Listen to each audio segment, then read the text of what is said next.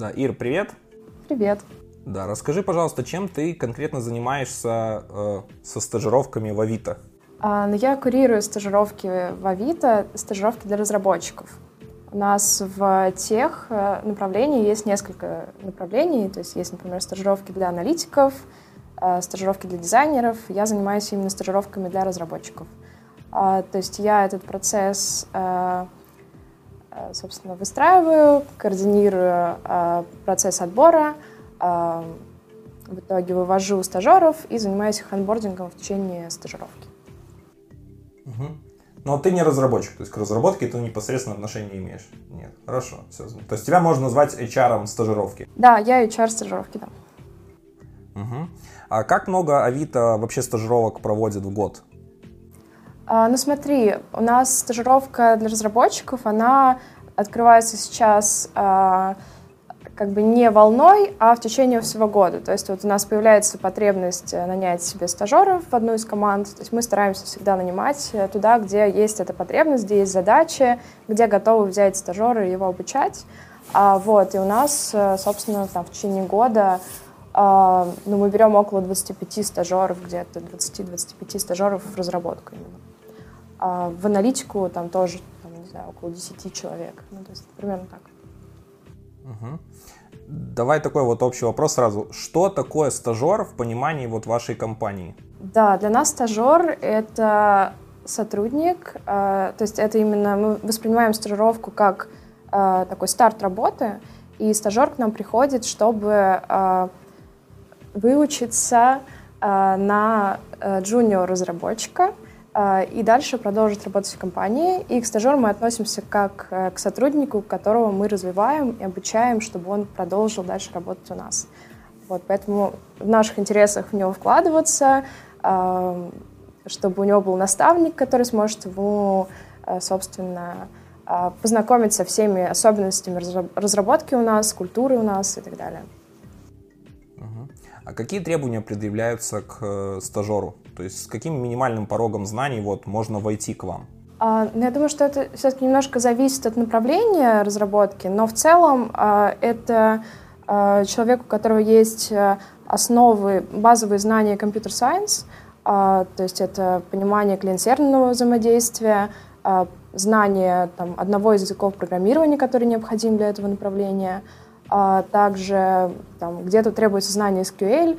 Ну, то есть это такие базовые знания, то есть это не нулевой уровень. А человек что-то уже реализовывал в рамках учебных проектов или каких-то pet-проектов, но у него еще нету а, такого а, опыта работы именно в разработке, а, то есть там, у него этого опыта либо нет, либо этот опыт меньше года. Угу. Хорошо. Допустим, вот у, вас, э, тебе приходит заявка, нужно найти там на стажировку на Android людей. Вот. Э, по каким критериям, как вот начинается этот процесс, то есть что вы требуете от людей, там, в CV, какое-то выполнение задания, вообще как вот этот процесс происходит? Мы э, публикуем тестовые задания, ну, то есть мы публикуем саму вакансию и предлагаем для входа в отбор э, сделать тестовое задание. Э, человек выполняет тестовое задание, заполняет анкету, прикрепляет CV, мы получаем тестовое задание, анкету, проверяем и дальше решаем, а, хотим ли мы дальше пообщаться с человеком или а, не готовы с ним общаться сейчас. Сколько у вас обычно человек подают э, заявку вот на стажировку? То есть какой объем те, кто, соответственно, хочет попасть и вообще рассматривается потом на эту стажировку уже или попадает на нее? Опять же, сильно зависит от направления. То есть есть направления, на которые там всегда очень много заявок. То есть это мобильная разработка, а, там фронтенд тоже очень много заявок приходит. А, но в целом нам, ну как бы для нас достаточно 20-30 человек, а, чтобы мы отобрали одного стажера. Вот примерно так. Иногда приходит больше заявок, но меньше приходит редко.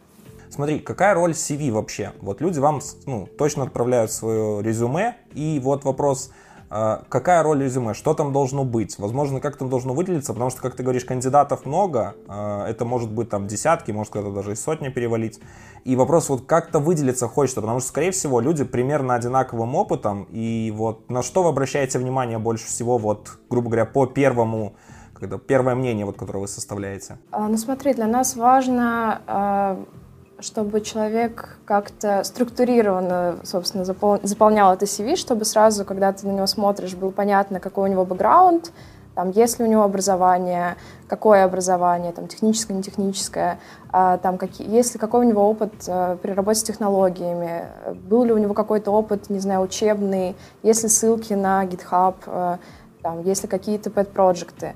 То есть если это уже есть в резюме, в CV, то для нас это, ну, то есть этот кандидат ну, как-то постарался привлечь наше внимание, и как бы уже все, ну, с этим CV все окей. А, вот. а если, ну, то есть бывают такие совсем неинформативные CV, и они, конечно, вызывают вопрос. То есть тебе нужно там дальше как-то связываться с кандидатом, их уточнять, и то есть это может как-то там, оттолкнуть, что человек недостаточно раскрыл э, свой профиль в CV. Угу. Слушай, по поводу CV всегда ходит много вопросов, типа по поводу а как лучше его оформить? Там, вставлять фотографию или не вставлять, то там, не знаю, там, например, там, если девушка рассматривает CV, там, вдруг девушка тоже отправляет CV, там, может позавидовать, например, там, и не взять из вредности. А, что-то еще. Вообще, вот какие-то ты можешь дать такие лайфхаки, советы, что-то, что может помочь? Ну, в целом, ну, есть какие-то правила, наверное, там, оформления CV. А, то есть, я не знаю насчет вот этой вот истории с, с зависти, да, но в целом, мне кажется, это какой-то хороший тон, когда человек прикрепляет CV свою фотографию в каком-то таком формальном таком виде. А, вот, ну, э, мне кажется, ну, что, что, наверное, важно в CV, это то, что оно должно быть э, такое направлено именно на эту позицию. То есть, если, например, ну, например к нам приходят э, кандидаты, у которых, э, не знаю, другой опыт работы предыдущий, другое образование. Вот, и, в общем, важно, чтобы вот в CV, который человек отправляет к нам, э, была вот, ну, максимально релевантная информация. Вот, то есть если, ну и желательно, чтобы оно было таким емким, то есть вот есть, например, не знаю, там какой-то фрейм, который HeadHunter есть, есть фрейм, который там другие какие-то предоставляют тоже сайты, которые помогают оформлять резюме. В принципе, хорошо, когда оно сжато в одном э, в формате одной страницы PDF-ки, и э, там есть вся информация, то есть там, на каком уровне человек знает э, язык, там, с чем он еще работал, там, с какими технологиями он знаком э, и так далее. То есть, наверное, здесь важно, чтобы э, оно было емким, но информативным и релевантным. То есть, чтобы вся информация, которую человек нам сообщает, она как-то ну, нам была полезной. Вот. То есть, если резюмировать, в общем, фото лучше ставить, э, шаблон выбирать, э, скажем, строгий, без всяких там изысков и кучи цветов, и желательно все уместить в одну страницу. А, ну, в целом, да. Ну, то есть, вот есть, например, какой-то шаблон, я не знаю точно, кто, какой сайт его представляет, но он, в общем, такой, там очень классно структурированная информация, то есть ты на одной странице действительно можешь все уместить, и это все будет читаемо и выглядит так красиво, минималистично, классно. Ну, то есть, но если это, там, не знаю, шаблон э, э, Headhunter, тоже ок, но иногда попадается вообще неструктурированные CV, и, в общем, это как бы затрагивает время человека, который их смотрит, и, в общем, лучше их оформлять так, чтобы все было понятно и сообщалась именно та информация, которую ты хочешь сообщить именно в рамках этой вакансии. То есть, ребят, если вы упростите жизнь человеку, который смотрит ваше резюме на входе, он вас полюбит и, скорее всего, пропустит дальше все так. Хорошо, смотри, есть такая штука, что кандидаты иногда э, боятся полностью раскрывать всю э, правду. То есть, например, там про свой возраст. Некоторые вот боятся про предвзятость в возрасте. Некоторые боятся, что их предыдущий рабочий опыт может быть там нерелевантен и скрывают его э, и прочим. Вот а если потом такие моменты раскрываются, что в CV была такой, ну, ложь была э, сделана откровенно, ну, потому что человек, может, боялся или что-то. А какое у вас отношение вот к этому? Наверное, зависит от того, какую информацию человек скрыл и насколько действительно как бы была ну, какой-то какой обман, да, то есть одно дело, когда человек, например, ну, у него есть какой-то другой нерелевантный для этой вакансии опыт работы, и он о нем, например, ну, то есть не, ну, он его как-то там, в, например, в детали э, добавит, что там, у меня вот также был опыт там такой-то, но он как бы нерелевантен на этой вакансии и бла-бла, это как бы окей. Okay. А, но когда человек, например, умерен, ну, намеренно скрывает, что он уже, там, не знаю, тим-лид был какой-нибудь команды, но он при этом хочет на стажировку, ну, это немного странно. А, вот. И, собственно... А, что? Еще раз? шоу «Тайная стажировка», да-да-да-да-да-да. Да-да-да, то есть это, конечно, ну, то есть такие кейсы, они, ну, скорее такие неприятные, да, и то есть, ну, и тут вопрос уже будут к человеку, ну, то есть для нас же, когда мы, э, как бы, общаемся, отбираем кандидатов, для нас очень важны софты, человек дальше работает в команде, и если он уже как бы на этапе отбора ну, как-то фальсифицирует информацию, то для нас это скорее ну, какой-то такой большой минус э, к его софтам вопрос. Ну, вопрос, насколько ему можно будет доверять, потом и команда, насколько ему может доверять вообще, да, вот. А, хорошо, смотри, такая ситуация. Есть, короче, два кандидата. Они братья-близнецы или сестры, неважно, а, вот, абсолютно одинаковые во всем, а, вот, но единственное, а, близнец один решил развиваться в, в хорошую базу в плане там алгоритмов, структур данных, вот этих всех вещей. А второй решил, не, нужно практические скиллы иметь, и там пошел изучать все фреймворки, на которых можно писать реальные приложения. Вот, мы ищем человека, которого на, вот на Android позицию. У кого шансов больше попасть к вам? Да, сначала я хотела ответить, что там, наверное, тот, кто углублялся в алгоритмы, ему лучше идти э, скорее в платформенные команды, а тому, кто углублялся во фреймы, в продуктовые. Но в целом, я думаю, для стажера э, это не будет ну, настолько принципиально, просто как бы мы увидим, что у него есть сильная сторона там вот в этом, и развивать ему сильнее нужно там фреймворки, а другому наоборот. То есть я думаю, что для стажировки это не будет как-то ну, критично. То есть мы будем, наверное, смотреть на целиком профиль, то есть и также, не знаю, софты будем смотреть, например, тоже. Э, soft skills. Сейчас есть тенденция, что все крупные компании, они делают стажировки. Э, российские компании, так и зарубежные. Э, и у меня встал такой вопрос, а вообще сейчас позиция джуниор в крупные компании, именитые такие, где славятся хорошей разработкой всем, они набирают джунов или только берут людей на позицию джуниора через стажировку? Угу. Ну, я, наверное, про все компании не смогу сказать. Про нашу мы скорее закрываем джуниор-позиции через стажировки. То есть у нас, когда ищут разработчиков, скорее ищут все-таки медлов уже, те, кто Э, с хорошим опытом работы, и кто быстро встроится и сможет перформить. А вот джуниоры, ну, то есть джуниоров нанимают, ну, прям реже гораздо, и то есть чаще всего все-таки через стажировки. Хорошо, то есть, ну, а шанс вообще вот то, что к вам джуниор придет устроиться без стажировки, а именно сразу на позицию джуниор, вот, который как после стажировки ты говорила, у вас фактически человек получается. Это реально? У вас такие кейсы есть еще? Ну, у нас такие кейсы есть, но это, ну, прямо скорее меньше таких кейсов, чем... Э, ну, то есть, скорее всего, когда открывают вакансию, там вот ждут уже такого э, опытного, прокачанного разработчика. Ну, а вот ты какую-то тенденцию в этом отследить вообще можешь вот за свой опыт работы в этом? То есть количество джуниор-разработчиков найма уменьшается в пользу стажировок? Ну, мне кажется, ну вот именно в плане разработки я вижу, что да, что скорее, что мы джунов больше берем именно за счет, ну, через стажировку. Что у вас есть стажировка? Вот человек попал к вам на стажировку, все, он успешно все прошел. Вот э, какой процесс происходит с ним до того, как он становится вот на джуниор позиции? А, ну смотри, мы относимся к стажировке в целом как к работе, а, но стажер у нас работает не полный график, а под-тайм. Он работает 20 часов в неделю.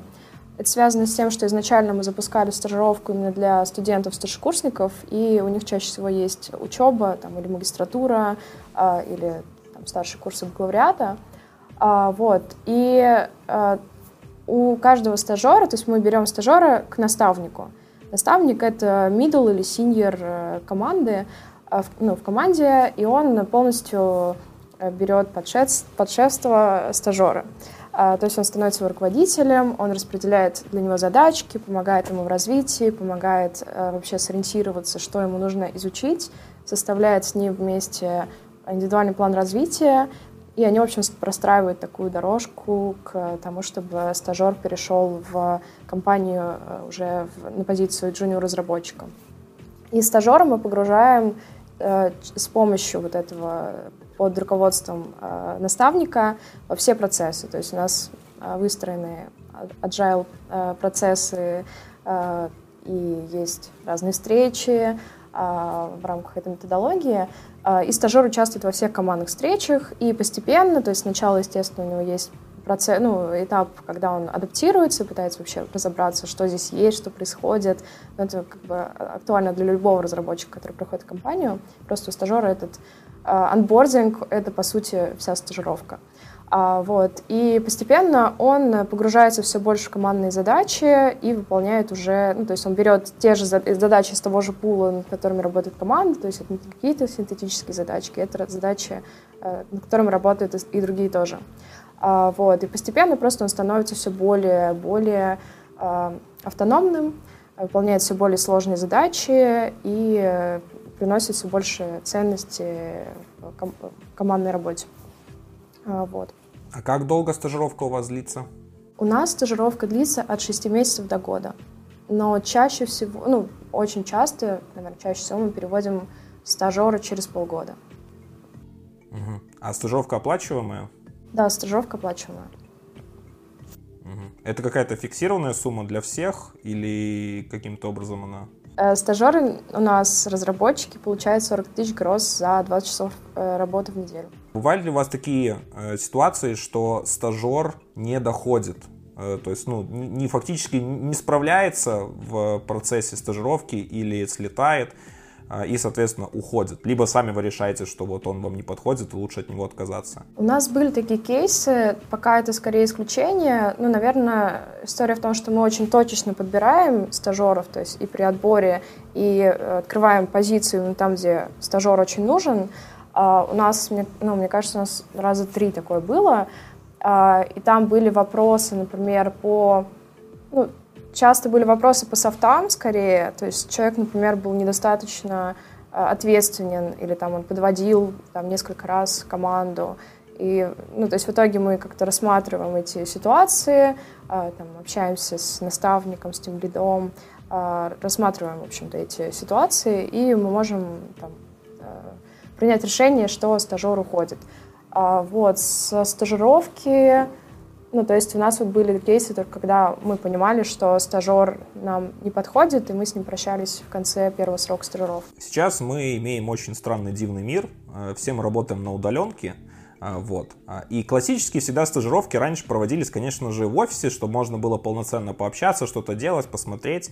Э, и удаленка, скажем, очень сильно на это повлияла. Вот, например, я говорил Э, с ребятами из Red Bat Robot, у них вообще их э, карантин и ограничения нас э, прямо во время стажировки в прошлом году застали весной. В этом году они уже лучше, то есть сразу понимали, что делают. А у меня вопрос, вот какие-то есть плюсы-минусы, которые удаленный формат вообще сейчас работы во всем мире наложил на вашу стажировку? Угу.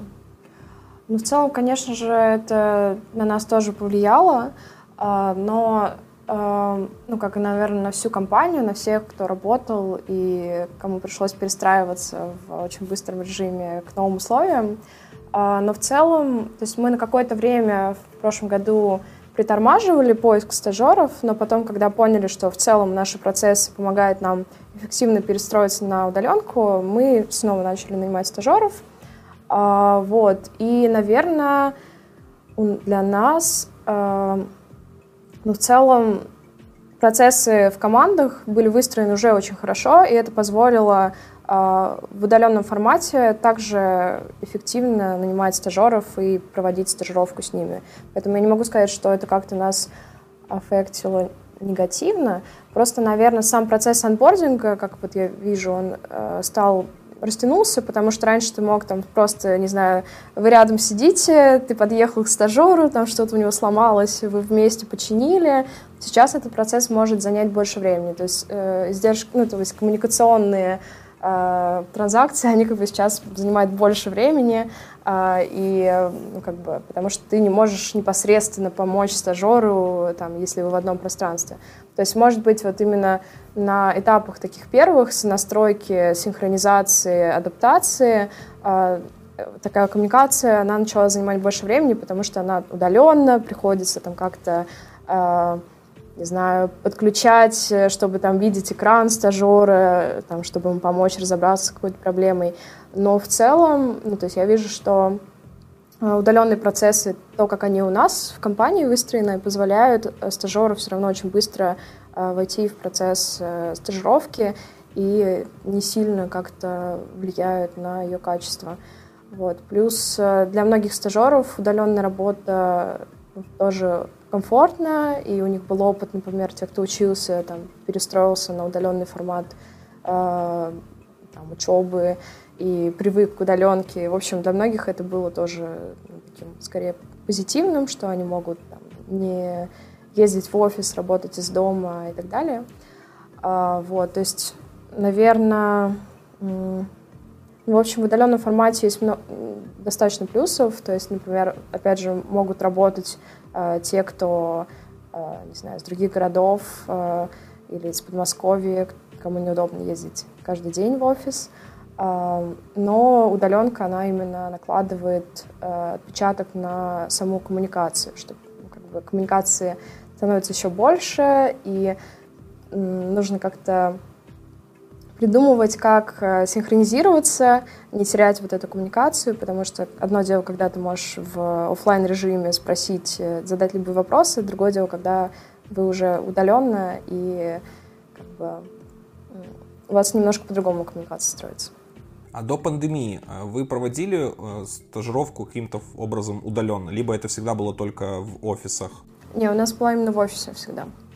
Нет, я имею в виду, понимаю, в оф... да, я имею в виду в офисах это только какой-то один город был, э, либо... Смотри, ну вообще у Авито два офиса в Москве и в Петербурге, но э, у нас разработка, все разработчики сидят в Москве, основной э, департамент весь в Москве, и мы проводили стажировку только в Москве. А, вот то, что появилась удаленка, фактически это расширило географию, откуда стажеры теперь к вам пришли? Смотри, ну вот по заявкам, да, но в целом вижу, что у нас есть кейсы, когда, например, э, у нас есть стажеры сейчас, которые работают из Петербурга, например, или есть стажеры, которые во время удален... Ну, то есть у нас все еще основная работа удаленная для всех сотрудников. А, вот. И э, то есть есть стажеры, которые оформлялись в Москве, но в итоге потом уехали в другие города. А, вот. Но пока что не вижу для нас, у нас большого количества кандидатов, которые проходят стажировку, которые изначально из других городов. То есть я вижу много заявок, а, но при этом, когда ну, те, кто доходит до финала, сейчас по большей части все равно Москва, Подмосковье и Петербург. Но все равно, я так понимаю, они должны понимать, что когда все закончится, вся удаленка закончится, они должны будут приехать в офис в Москву. Ну смотри, это пока под вопросом. То есть у нас сейчас э, идет про разработка проекта того, как мы будем работать дальше в офисе. я думаю, что мы все-таки будем на каком-то гибридном формате.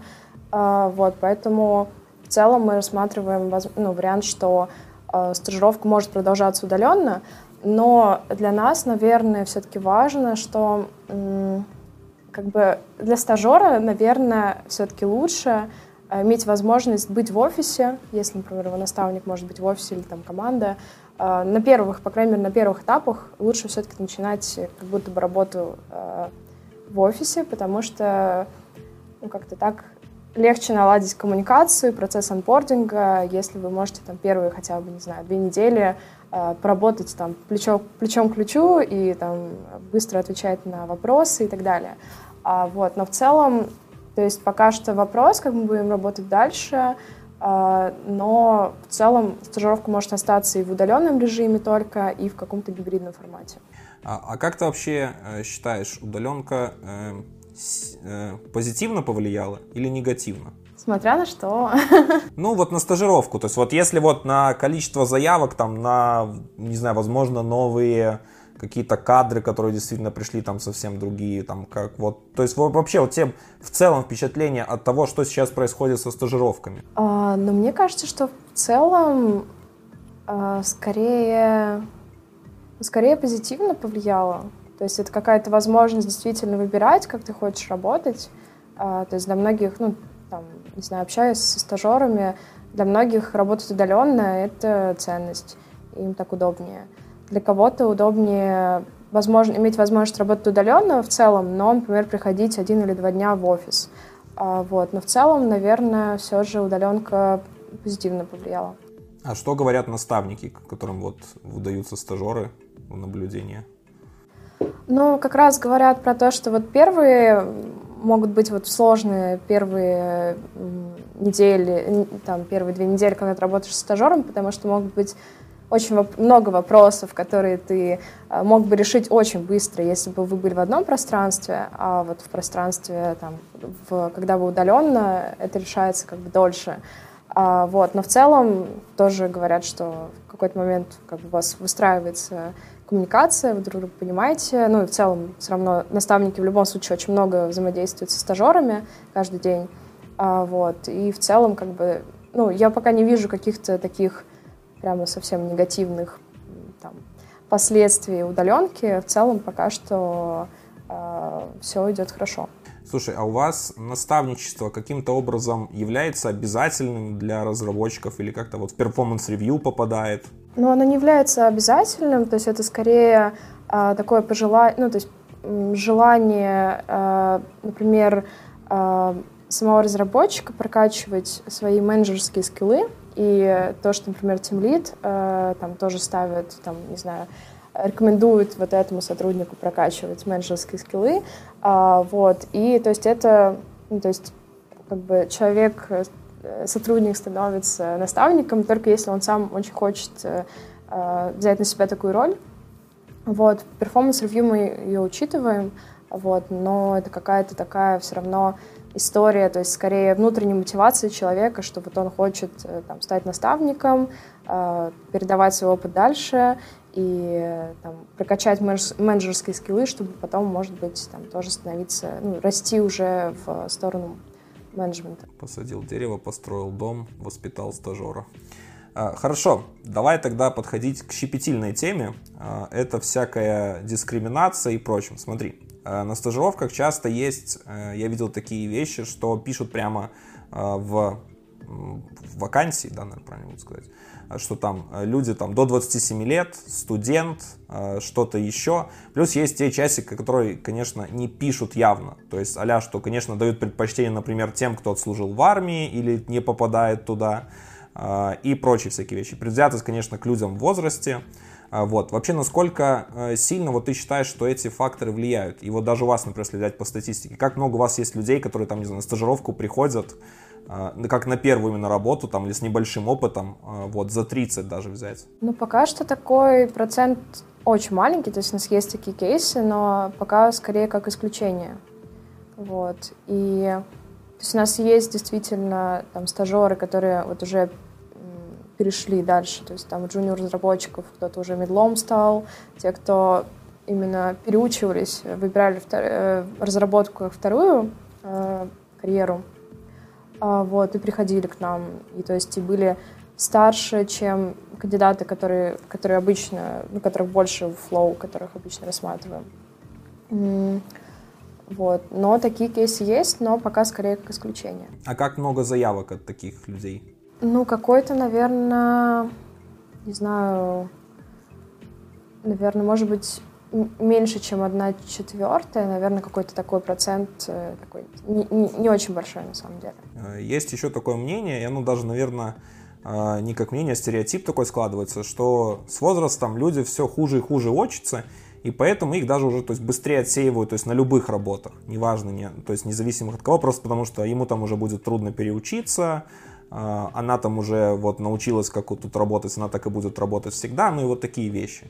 А, вообще, а, насколько вот э, в твоем опыте так, в принципе, и получается, что трудно с такими людьми работать, получается действительно переучить их или научить новому? Знаешь, наверное, очень сильно зависит от э, человека, ну почему, собственно, вот, ну как бы в целом такая дискриминация это плохо, да, потому что как бы действительно все очень сильно зависит от человека, а когда там, не знаю, опирается только на стереотип, это всегда ну, очень плохо, это там, влияет на там, не знаю, людей, которым, ну, для которых, э, ну, которые могли бы попасть, работать, и у них бы все круто сложилось.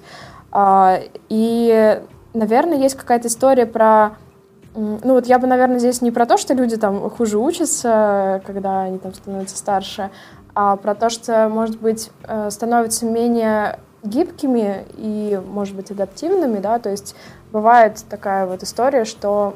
Ну, то есть мне кажется, что это такие, такой вопрос, в котором очень много факторов. А, и, наверное, просто когда мы оцениваем, когда оцениваем, мои коллеги-рекрутеры оценивают кандидатов, а, есть история про то, что там смотрят на то, какие могут быть риски при найме э, этого человека, А, то есть, например, то, что там, он может, например, ну, сейчас очень много смотрит на культуру, насколько он culture fit там, в, этой, в компании, в конкретно этой команде, а, вот, и смотрит на, то есть, очень разные факторы. И иногда оказывается действительно, что когда вот кандидаты, которые там, ну, старше, э, приходят уже на финальное интервью, и то есть можно по вот этому интервью при оценке понять, что, ну, вот, возможно, могут быть ну, много рисков в адаптации этого человека в этой команде.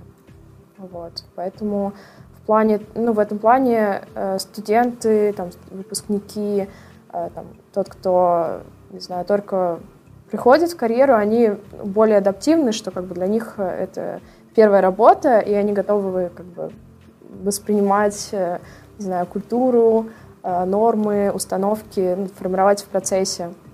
А когда ты уже с, общаешься и оцениваешь на интервью человека, который, у которого уже большой опыт работы, а, то здесь мог, ну, могут быть какие-то вот сложности с адаптацией. Но это всегда все оценивается кейс-by кейс, то есть э, стараются смотреть на конкретного человека.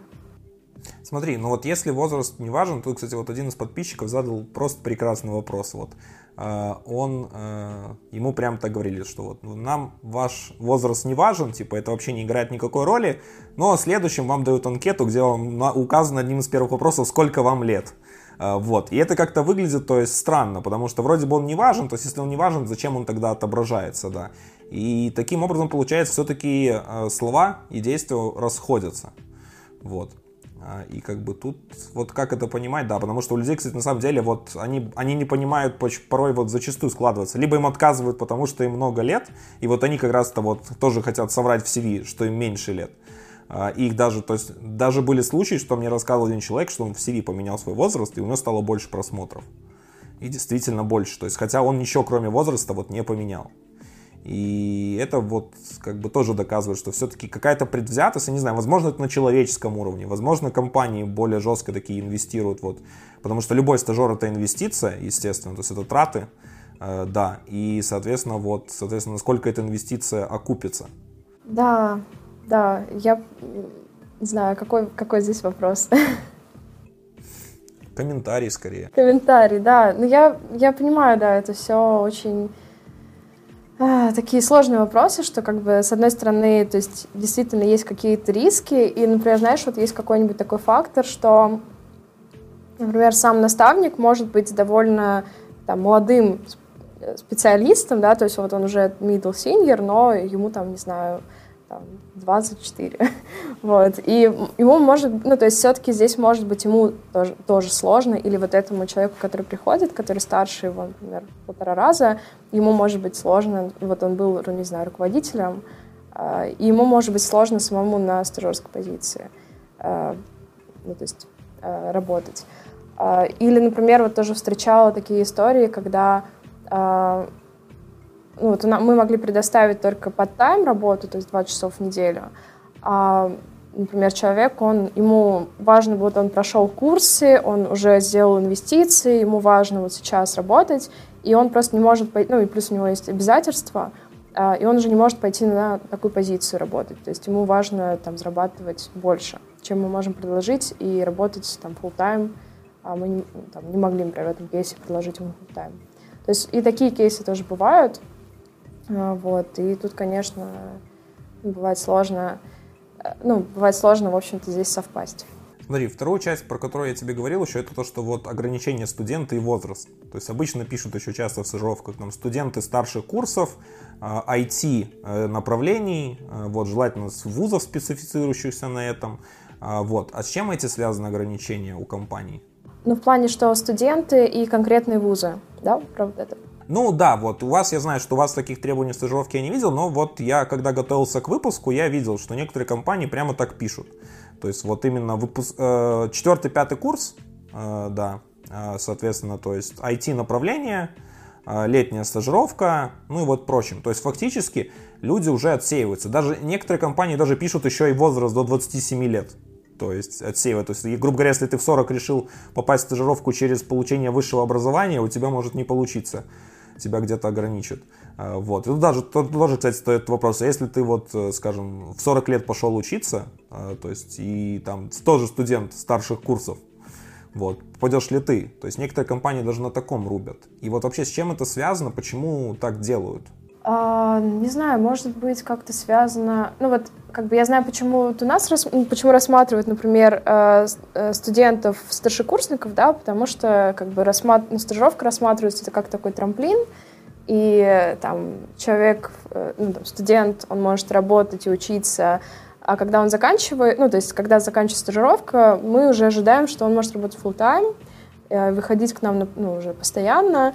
И здесь важно, чтобы у него еще не было такого... Ну, то есть у нас, например, были кейсы, когда мы брали второкурсников очень классных, которые прям, ну, вот уже очень э, там, круто были подготовлены. И то есть у, у них дальше начинается какая-то история, что вот они пытаются отнести, ну, то есть, со, чтобы у них все совпадало, чтобы они могли выходить на full тайм потому что им очень хочется. И там, то есть они как-то сами начинают придумывать, что они могут сделать. Вот, и поэтому, как бы, в целом больше как бы акцент в стажировках делается на старшекурсников, которые вот как бы от, а, отучатся на, на стажировке, отработают и могут уже выходить на full time. А, ну, IT-направление, ну, наверное, тоже потому, что это как бы специализация, и ожидается, что стажер, у него уже будут какая-то хорошие базовые знания. Ну, то есть в целом хорошие базовые знания технические, это очень важно. А, но вот у нас нету такого жесткого там, фильтра, что там только IT-специализация. То есть в целом к нам может прийти человек с любой, э, с любым бэкграундом, но важно, чтобы у него было, э, ну, было высшее образование. Угу. Слушай, ну я вот в IT больше восьми лет, и я встречал множество замечательных э, специалистов разных абсолютно направлений, как разработчиков, так и нет, которые вообще имеют несоответствующее образование, то есть вообще пришли поздно бывало, и также которые э, вообще без образования. То есть они после школы там что-то уже умели, прочим, и фактически даже кто-то уже до 18 лет еще начинает на какие-то стажировки попадать и что-то делать. И мне кажется, айтишка как раз-то, вот, по-моему, не тот пример, где нужно судить по наличию у тебя какой-то профессии. Впрочем, особенно учитывая репутацию наших вузов некоторых, то есть, что там как можно отучиться, да, что это еще вообще ничего не значит. Да, ну знаешь, вот как бы вот именно в плане, ну то есть у нас тоже в компании у нас, ну, есть э, коллеги, которые там, у которых нет высшего образования, которые там, ну, зато очень крутой опыт, который позволил им, собственно, делать то, что они делают, э, но именно если говорить про стажировки, часто еще бывают формальные ограничения, что, например, э, трудовой кодекс, он воспринимает э, стажировку как э, продолжение образования. Вот. У нас, например, есть формальные ограничения, из-за которых мы там не можем, например, даже там, студентов колледжа в данный момент взять, потому что вот именно формальные ограничения есть, что там человек, у него должна быть, э, там, у него как бы это продолжение его получения высшего образования. То есть это чисто такое формальное ограничение, которое как бы не я придумала, и с которым приходится просто иметь дело. Вот, то есть мы, как бы пытались, ну, то есть мы там пытаемся как-то с, его, ну, то есть не, не то, что мы не можем его обойти, а, вот, и, собственно, оно нам накладывает, ну, то есть это даже как-то какое-то не наше ограничение, а то, что за нами стоит. Ну, я не знаю, можно ли меня хорошим примером привести или нет, но я, например, тоже вышку не закончил. Я отучился три курса и бросил. Вот, как раз я, одной из причин, почему я бросил свое время, стало то, что мне хотело практически свои скиллы потренировать. То есть я три года отучился, э, учился, ну, старательно хорошо, но практики мне вообще невозможно было. Я пытался совмещать работу с учебой, ой, да, работу с учебой, все верно. А, или в обратном порядке я пытался совмещать учебу с работой. Я уже не помню, наверное, больше я работал, чем учился уже, когда начал, да. А, и, соответственно, я, наверное, вот э, действительно за долгие годы обучения, вот за три года понял впервые вот э, ради чего вообще все это делалось, и понял, что я учусь не на то, что мне нужно было заниматься немножко другим. А, и вот наши вузы, к сожалению, не всегда вот тебе позволяют понять вообще, что ты будешь делать потом в конце и пощупать практически твою, да, то есть даже те же, что есть, как эти, а, практика на производстве, или как это называется в университетах, что когда студент... Э, очень часто многие студенты, вот мои а, однокурсники, они просто, то есть прошли, им где-то отметили, и все, они даже ничего не делали, и непонятно где. И опять же, то есть вот возможно, то есть возможно, если поменяется система образования, что-то по-другому сделать, то может у нас даже станет так, что уже если ты где-то отучился, то это уже хороший гарант качества будет. Вот. Ну да, но это, я думаю, не 10 и не 20 лет, конечно, перемен ждать. Да, да, да. Но в целом эти компании уже стараются как-то заходить в э, высшее образование. То есть, например, есть проекты Яндекса, э, там есть проекты Майла, большие технопарк. Вот. У нас тоже есть э, партнерская программа с МАИ, например. Вот, мы там делаем магистрскую программу, и наши сотрудники читают ряд курсов. Вот, то есть мы стараемся как-то тоже влиять, но это такая система образования высшего, это такая махина, которую так просто не сдвинешь, к сожалению. Вот, но, собственно, хотя бы стажировками мы пытаемся студентам э, давать возможность э, попробовать, что такое работать, что такое разработка реальная. Ну вот э, у меня в Беларуси в есть в многих универах э, лабораторий компании EPAM. EPAM это один из крупнейших аутсорсов, он в России представлен. Вот. А, и там как раз они делают классы, там даже их специалисты ведут какие-то лекции. Вот. А у вас вообще есть такое, что вот как это ваши специалисты участвуют в образовании студентов? Не, магистра, не магистратура, а именно бакалавриата? Пока что у нас только вот маги... Э, проект магистратуры, бакалавриат э, мы пока не заходили. Окей. А какие-то такие отдельные лекции, мастер-классы нацелены на студентов, как-то их привлечь внимание? Ну вот раньше мы как-то больше этим занимались, потом вот на удаленке ну, сократилось, сократилось количество. Вот. Сложнее стало в вузы заходить. Еще такой вопрос касательно найма. Сейчас количество онлайн-школ, ну и офлайн раньше, которых было, их огромное количество. Все, кто готовы тебя там научить Android программированию, какой-нибудь там Project Manager, Product Manager, там научить тебя писать 3D игры там, а, ну, кто на что гораздо, кто там за 9, у кого за год, у кого за 6, за 3, скоро как с английским, короче, начнется, там английский за минуту, а, вот, да, то есть, да, и, соответственно, большой поток людей, ну, не всегда способен попасть на стажировки куда-то, или вообще хочет научиться вот под руководством преподавателя с нуля всему этому, и они идут в онлайн-школы. И каковы шансы у таких специалистов вот, э, при попадании к вам? То есть вообще это оценивается как позитив, оценивается как негатив. То есть могут ли они попасть на джуниор позицию или вот точно так же проходят через стажировку? Ну, в целом, мне кажется, рассматривается скорее положительно, потому что если человек, ну, то есть всегда там, показательно, что человек идет учиться, и там, всегда расспрашиваем, как он выбирает курсы, почему именно такие курсы, там, что он реаль... ну, какие проекты он успел сделать. То есть в целом это скорее позитивно, то есть человек уже сможет на собеседовании рассказать про реальные какие-то кейсы, которые он выполнил в рамках учебы. Потому что, например, э, там студенты, им, они не всегда могут рассказать про какие-то реальные ну, кейсы, которым, с которыми они работали, или командная работа, потому что не, не во всех вузах, к сожалению, есть такие проекты. А вот учебные проекты обычно хорошо как раз показывают э, то, чем человек работал, какой у него уже есть опыт. То есть это скорее плюс. А, вот. Но насчет э, джуниора, все-таки там рассматривается скорее сейчас опыт от года реальной работы, разработки. А, и все равно, наверное, если только опыт учебный, все равно будет сложно попасть, скорее всего что там будут рассматривать, то есть уже должен быть опыт конкретный, э, э, продуктовый, а, уже там, от года. А у вас вообще много кандидатов, кто вот именно приходит после прохождения онлайн-школ, офлайн школ вот таких? Смотри, ну у нас в, цел, ну, в целом достаточно много, и более того, мы сотрудничаем с частью школ, то есть общаемся э, с ними и рассматриваем их выпускников. То есть они нам рекомендуют. Э, ну, то есть в целом сейчас у многих, ну, как я вижу, э, онлайн-школ появляются центры, э, там, которые поддерживают выпускников, помогают им как-то выстраивать свою профессиональную траекторию, тоже взаимодействуют с разными компаниями, учат там, как оформлять CV, ну, как что рассказывать на, ну, то есть как, как себя представлять на собеседованиях.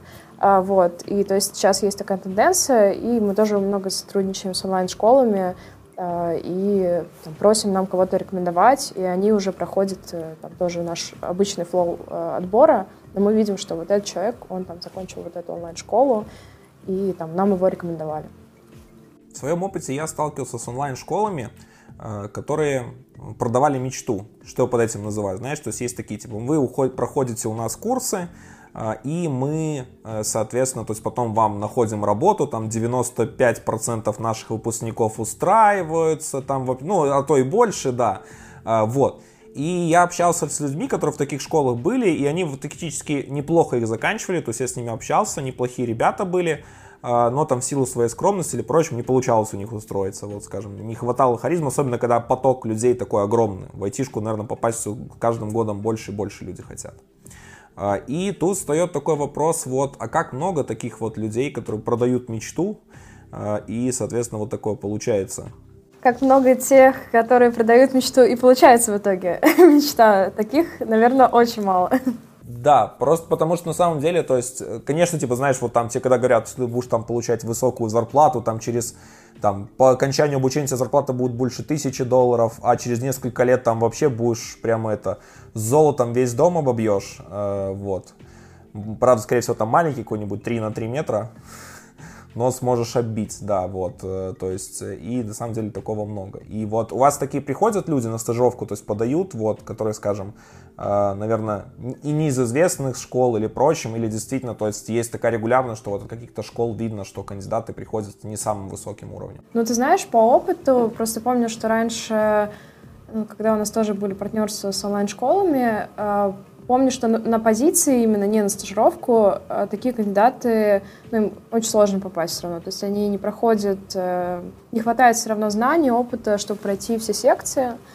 А на стажировку к нам приходят, и тоже видно, насколько разный э, уровень э, знаний после разных школ.